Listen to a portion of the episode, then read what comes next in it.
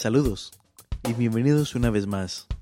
Esperemos que usted ha sido bendecido por estas enseñanzas dado en la iglesia El Don de Dios de parte de nuestro pastor Esteban Aranda.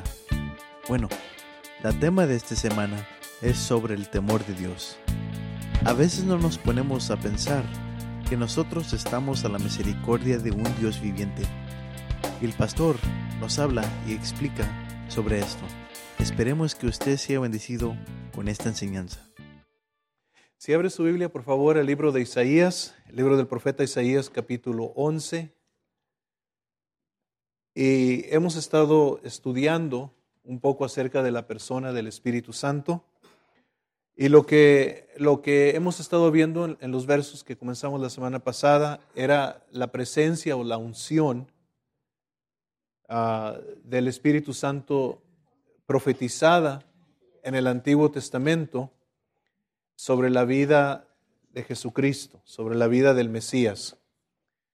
Uh, la Biblia avisaba, el Antiguo Testamento avisaba que iba a venir uno que iba a tener una porción o una unción especial del Espíritu Santo sobre su vida. Y este, esa persona, ¿verdad? Sabemos que fue nuestro Señor Jesucristo. Pero cuando entremos al Nuevo Testamento, vamos a ver que, aunque claro, siempre separamos al Señor Jesús de nosotros, ¿verdad? Porque nosotros no somos igual que Él. Podemos ser semejantes, parecidos a Él, pero no igual que Él. Pero cuando entremos al Nuevo Testamento nos vamos a dar cuenta que la Biblia nos hace saber que la misma unción, el mismo espíritu que estuvo sobre el Señor Jesucristo y que lo capacitó a Él para hacer la obra que Él hizo, también ese mismo espíritu está accesible a todos nosotros hoy que rendimos nuestra vida a Jesucristo. So aquí en el capítulo 11 vamos a leer comenzando con el verso 1. Y este, vamos a leer solamente dos versículos, el verso 1 y el verso 2. ¿Ok? De Isaías capítulo 11. ¿Están conmigo ahí? ¿Ok? Dice, saldrá una vara del tronco de Isaí, y ya sabemos quién es Isaí, ¿verdad? ¿Quién es Isaí? el papá de David, ¿verdad? Y este, y eso está hablando que de la familia de David, ¿verdad? Dice, saldrá una vara del tronco de Isaí, y un vástago retoñará de sus raíces, y reposará sobre él el espíritu de Jehová. Y luego nos habla de estas seis, uh, ¿verdad? Uh, unciones o, manifestaciones o, o poder o capacidades que le iba a dar el Espíritu Santo al Mesías. Dice que iba a tener espíritu de sabiduría, espíritu de inteligencia, espíritu de consejo, espíritu de poder, espíritu de conocimiento y espíritu de temor de Jehová. ¿Ok? La semana pasada hablamos de las primeras cinco, ¿se acuerdan? Y nos quedó la última, que es la manifestación o la capacitación o unción este, del temor de Jehová. En, en, en, en las otras que hemos leído cuando habla espíritu de sabiduría, de inteligencia, espíritu de consejo, espíritu de poder, espíritu de conocimiento, parece que todas esas cinco pueden ir conectadas la una con la otra, ¿no? Pero luego menciona temor de Jehová y parece que temor de Jehová como que es algo que no esperábamos que quedara en esta lista. Yo no sé si usted lee la lista y, lo ve así. ¿Sí o no? Yo, yo veo la lista y leo espíritu de sabiduría, espíritu de inteligencia, espíritu de consejo, espíritu de poder, espíritu de conocimiento, pero luego leo espíritu de, de temor de Jehová. Y como que esa como que no queda con las otras cinco. ¿Sí? Amén. Podemos decir nosotros, el Señor me ungió con sabiduría. El Señor me ungió, me ungió con conocimiento. El Señor me ungió con poder. El Señor me ungió con discernimiento. Él me ungió con conocimiento. Pero luego decir, el Señor me ungió con el temor de Jehová, es diferente, ¿verdad? Como que suena diferente.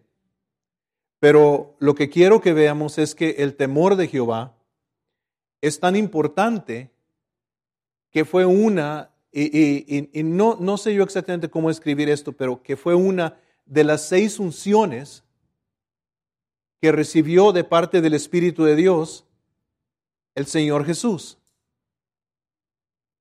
Cuando nosotros hablamos del temor de Jehová, es algo que para nosotros a veces es lejano y no entendemos la importancia del temor de Jehová. The fear of the Lord en, en inglés, ¿verdad? Now, la pregunta sería, ¿debemos de tener nosotros temor de Dios? O déjeme decirle otra, otra palabra que en español quizás resuene mejor con nosotros. Debemos de tener miedo de Dios. ¿Qué tantos dicen que sí? ¿Qué tantos dicen que no? Okay. ¿Qué tantos no, no van a decir nada? Okay. All right. Now, cuando nosotros mencionamos en la iglesia, en, la iglesia evangélica, God bless you, este, acerca del temor de Jehová, inmediatamente se, se, injerta la palabra respeto o reverencia. Y decimos, a eso es a lo que se está refiriendo la Biblia, que debemos tener un respeto de Dios, una reverencia de Dios. Pero yo creo que sí le debemos de tener miedo a Dios. Estamos hablando de un ser que en cualquier momento, en cualquier instante, puede acabar con nuestra existencia. Es más, el Señor Jesús dijo, dijo, no tengan miedo, no tengan temor de aquel que tiene poder para matar el cuerpo solamente. Dijo, más bien tengan temor de aquel que tiene poder para matar el cuerpo y mandar el alma al infierno. Y estaba hablando de Dios. Okay? Now, le quiero leer algo en el Nuevo Testamento que se encuentra en los inicios de la iglesia, cuando la iglesia apenas había, había nacido, y es en Hechos capítulo 5. Okay? Es una historia que muchos de nosotros conocemos. Vamos a leerla y vamos a ver el resultado de algo que sucedió en la iglesia.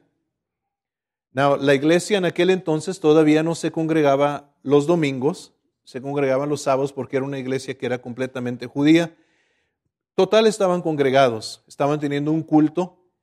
Ah, yo no sé cómo serían exactamente los cultos de ellos, pero yo sí me imagino que, cantaban himnos, que, se gozaban, que, se predicaba la palabra, se enseñaba la palabra. Yo, yo creo que debe haber sido algo semejante a los cultos nuestros.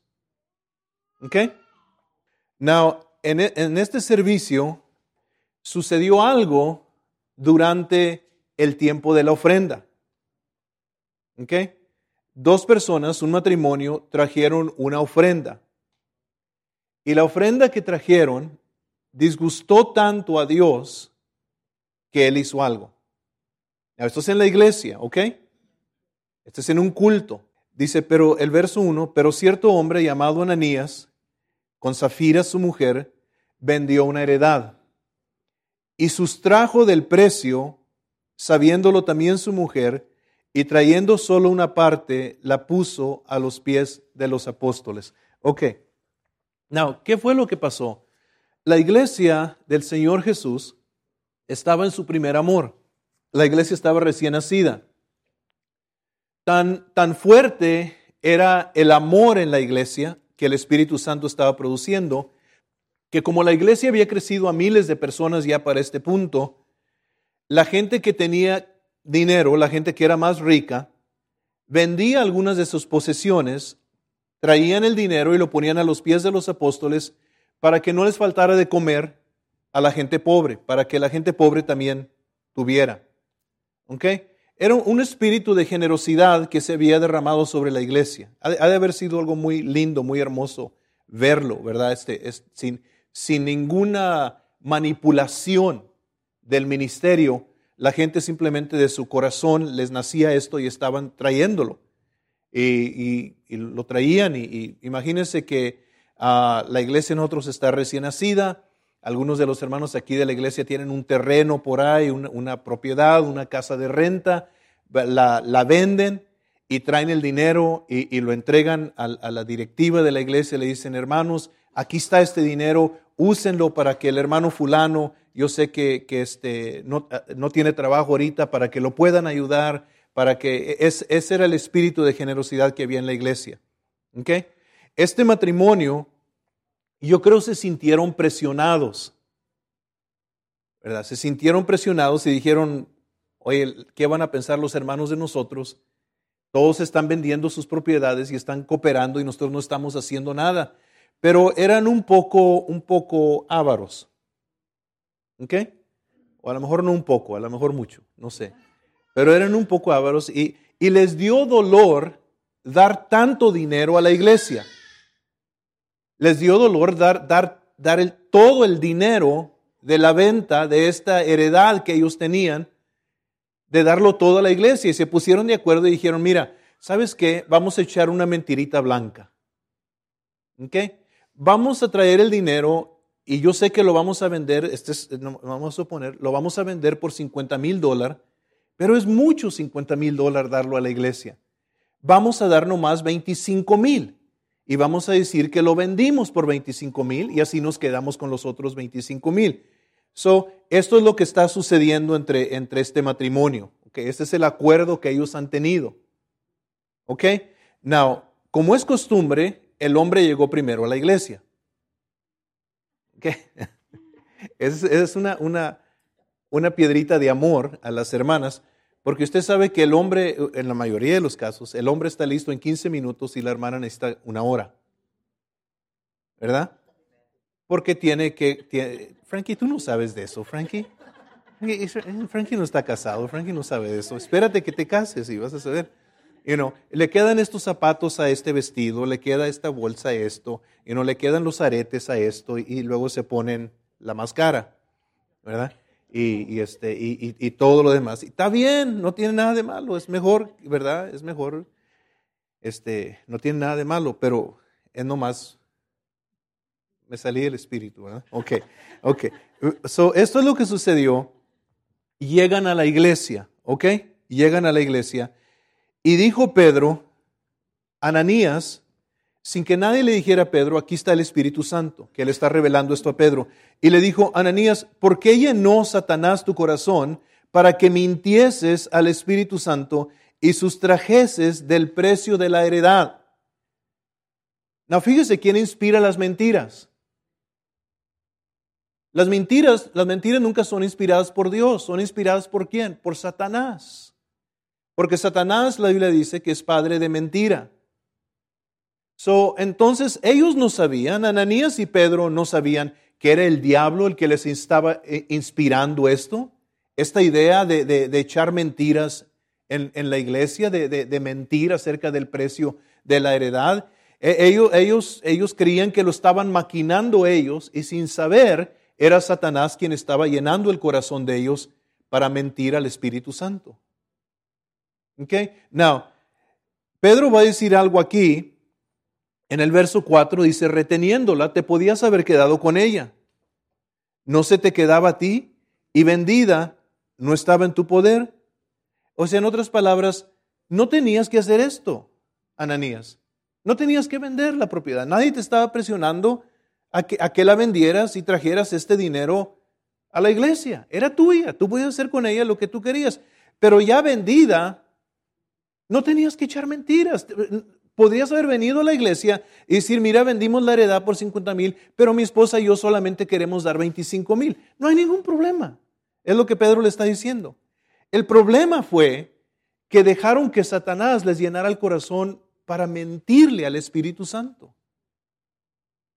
¿Qué tantas veces nosotros por alguna presión de alguien se nos hace fácil echar mentiras sin saber nosotros o estar conscientes como cristianos que es Satanás quien está inspirándonos a echar mentiras y que cuando echamos mentiras en la iglesia, nunca le estamos mintiendo al hombre, le estamos mintiendo a Dios. So, esto está sucediendo en, la iglesia, ¿ok? Ah, so, entonces Pedro está hablando con él, pero Pedro está hablando bajo la unción del Espíritu Santo. Es el Espíritu Santo quien está hablando por medio de Pedro. ¿Ok? So le dice esto, le dice esto Pedro o, el Espíritu Santo por medio de Pedro, Ananías, Y luego este, le dice en, la última parte del, del verso 4, le dice, ¿por qué pusiste esto en tu corazón? No has mentido a los hombres, sino a Dios. Y al oír esto, Ananías, al oír estas palabras, cayó y se murió. Y mire lo que dice, y vino gran temor sobre todos los que lo oyeron. Vamos a suponer que estamos en la, iglesia, ¿ok? Y para no usar a nadie aquí y, y poner que alguien se sienta mal, me voy a usar a mí mismo. Vamos a suponer que tenemos un pastor aquí visitando y el pastor está aquí y me habla a mí y me dice, Esteban, este, ¿por qué echaste mentiras al Espíritu Santo? ¿Por qué le dijiste a la iglesia que tú habías vendido esta heredad por tanto dinero y, para hacerte quedar bien eh, ante los ojos de la iglesia? ¿Qué no sabes, Esteban, que no, no mentiste a la iglesia, le mentiste al Espíritu Santo y sin ninguna otra palabra que se diga, caigo yo muerto al suelo al instante. ¿Qué va a pasar con la iglesia? Temor, miedo. ¿Quién produció este miedo? El Espíritu Santo. El Espíritu Santo hizo una demostración de su poder que en la iglesia Él manda y que en la iglesia Él sabe todo y a que a Él se le debe de reverenciar y se le debe de respetar. Y el que no lo hace, Dios puede ejecutar juicio sobre ellos en un instante. Now, algunos dirán, pastor, yo creo que estos hermanitos se fueron a otra iglesia. ¿Quién va a querer ir a la iglesia donde el Espíritu Santo mata a la gente. No había otra iglesia. Era la única. ¿Ok? Ahí estaban los bautistas, metodistas, pentecostales, todos ahí revueltos. ¿Ok? Era una sola iglesia. Now, si seguimos leyendo, nos dice que levantándose los jóvenes, la envolvieron, o sea, lo envolvieron, lo envolvieron en una sábana y sacándolo lo sepultaron. Pasado un lapso como de tres horas, eran cultos largos. ¿Ustedes creen que nosotros tenemos cultos largos? No, pasaron como tres horas, eran cultos largos. Y tres horas más tarde llegó la esposa.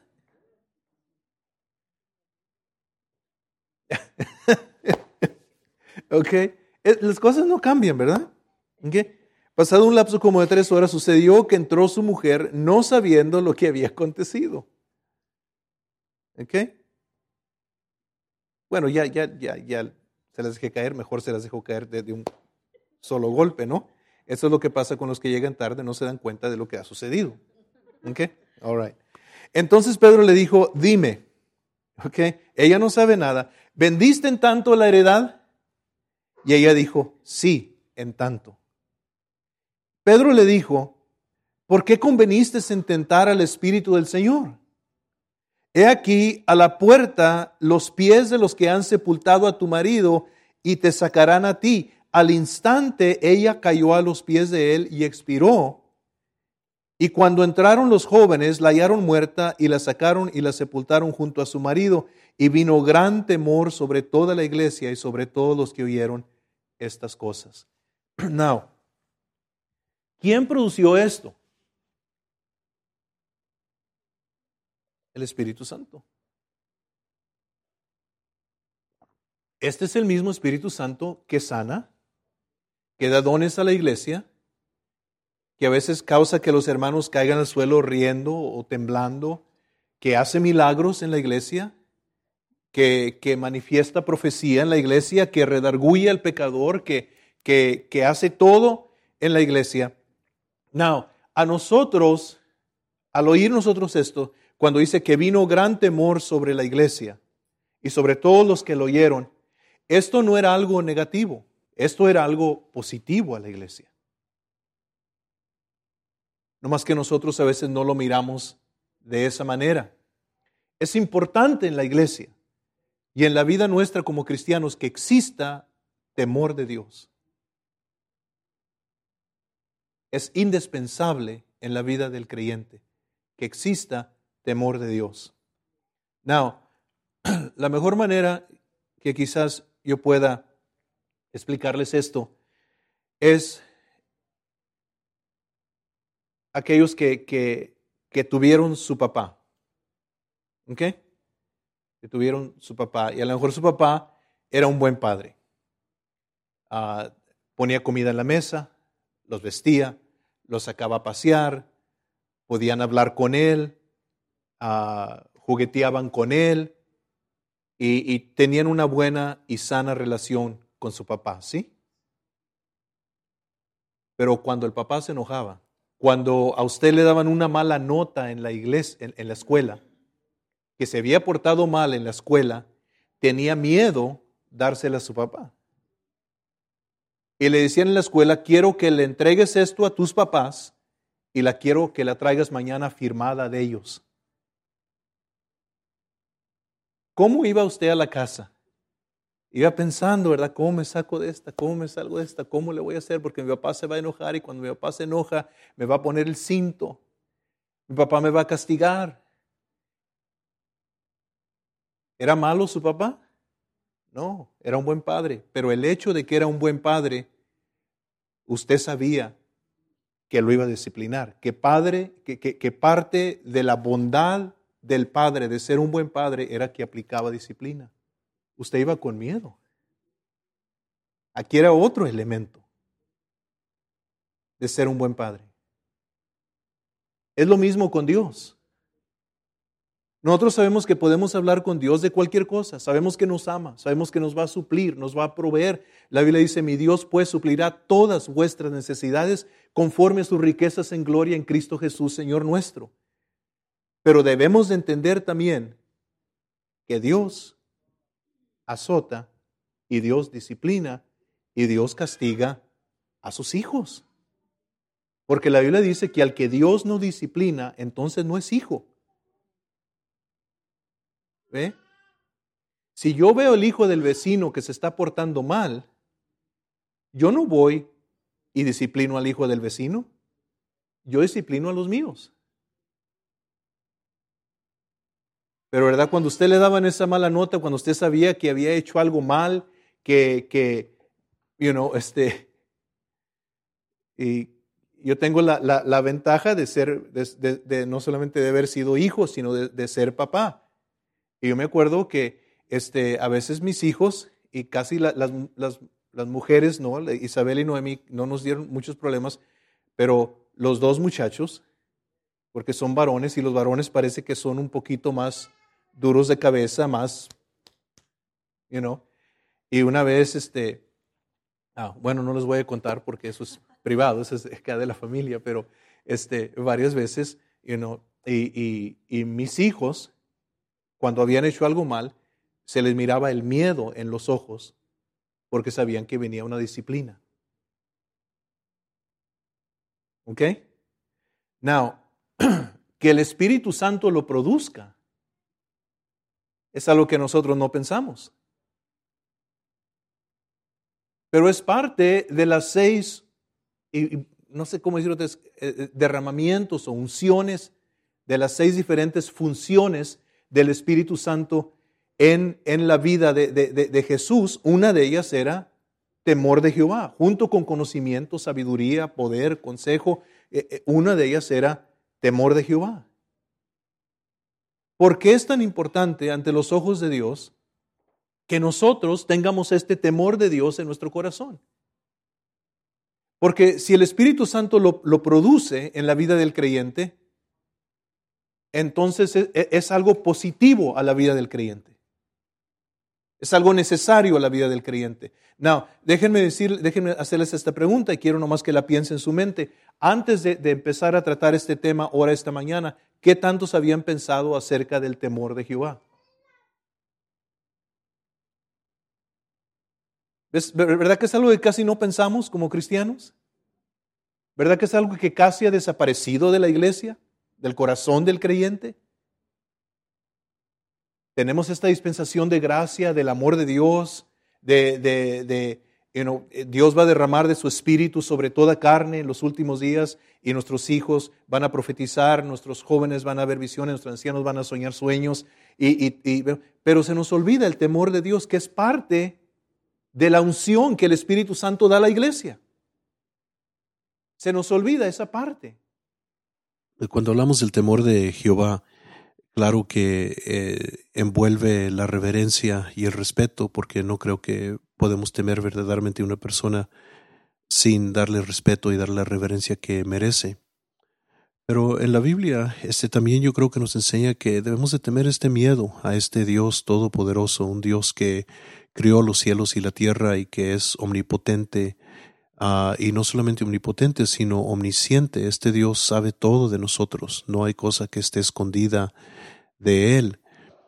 Habacuc era un hombre de Dios, un hombre temeroso de Dios, un hombre que amaba a Dios y a quien Dios también amaba. Pero en el capítulo 3, en los versos 1 y 2, el profeta dice algo muy interesante y es una oración que él está haciendo este, delante del Señor. Dice oración del profeta Habacuc sobre Sigionot. Dice, oh Jehová, he oído tu palabra y temí cuando Dios le dijo al profeta lo que él estaba a punto de hacer por causa de la rebelión y el pecado de gente que abusaba sus preceptos y se escondía bajo una actitud religiosa, al profeta le dio miedo y le pidió al Señor, le dijo, oh Jehová, aviva tu obra en medio de los tiempos, en medio de los tiempos hazla conocer. En otras palabras, la gente, eh, y quizás esta gente que servía a Dios, había perdido el conocimiento del temor de Dios, de que Dios traía juicio. Y aún sobre nosotros como cristianos, al que Dios recibe por hijo, Dios castiga. La Biblia eh, nos enseña eso en el libro de Hebreos. Y yo creo que muchas veces nosotros sufrimos cosas que no debemos de sufrir como cristianos y le echamos la culpa a veces a Dios, a veces al diablo, cuando realmente lo que ha sucedido es que hemos perdido el temor hacia Dios. Espero que este mensaje le ayude a usted a humillarse delante del Señor, a ir delante de él en oración. Y si usted se ha olvidado del temor de Dios en su corazón, pídale perdón. Dios es amplio en perdonar. Pero también si usted está viviendo y haciendo cosas que usted sabe que están mal delante de Dios, no crea usted que porque el Señor no ha dejado caer su mano, que Dios está aprobando de lo que usted está haciendo. La Biblia nos dice que horrenda cosa es caer en las manos del Dios vivo. Entonces vamos a, vivir la palabra, vamos a vivirla por completo, no simplemente escoger lo que a nosotros nos gusta o nos agrada. Parte de la vida cristiana, parte de la vida sana es temer a Jehová. Dios le bendiga.